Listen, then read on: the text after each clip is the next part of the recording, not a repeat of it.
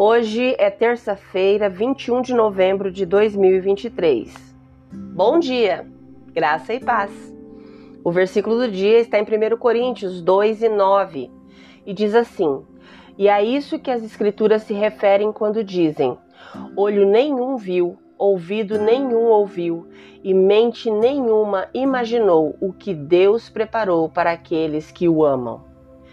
O tema de hoje uma grande revelação. Em sua primeira carta aos cristãos em Corinto, na Grécia, o apóstolo Paulo explica a diferença entre a sabedoria do mundo e a divina. Paulo faz uma reflexão sobre o Antigo Testamento, unindo seus pensamentos às palavras do profeta Isaías. 64:4.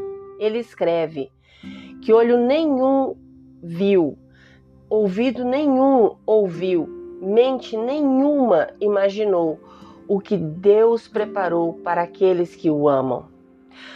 Fora de contexto, pode parecer que Paulo estava se referindo ao céu.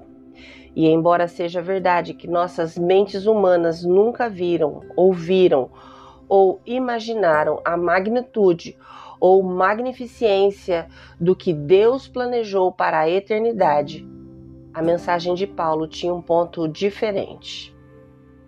Ao continuar contrastando a sabedoria dos homens com a sabedoria de Deus, Paulo esclarece que somente o Espírito Santo pode revelar o misterioso plano de Deus. Sem o Espírito, somos cegos, surdos e incapazes de compreender o seu poder. Sem o Espírito, sua sabedoria parece tola até mesmo para os eruditos e os argumentadores desta era.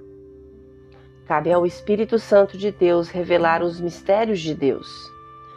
Somente o Espírito Santo pode revelar o que anteriormente estava escondido, o que não pode ser visto com o olho humano, ouvido humano ou imaginado com mentes humanas é Jesus Cristo.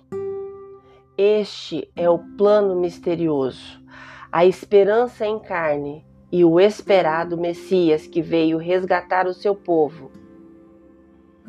Nele estão escondidos todos os tesouros de sabedoria e conhecimento, como lemos em Colossenses 2, 2 e 3.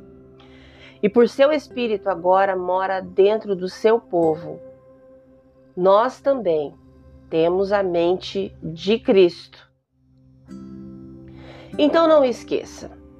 Paulo disse em 1 Coríntios 1 e 18: a mensagem da cruz é loucura para os que se encaminham para a destruição, mas para nós que estamos sendo salvos, ela é o poder de Deus.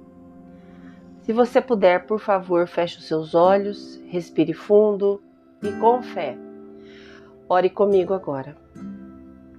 Querido Deus, obrigada por me amar. Não consigo nem conceber a extensão do teu amor ou o plano único que tens para a minha vida. Por favor, me enche de sabedoria e compreensão.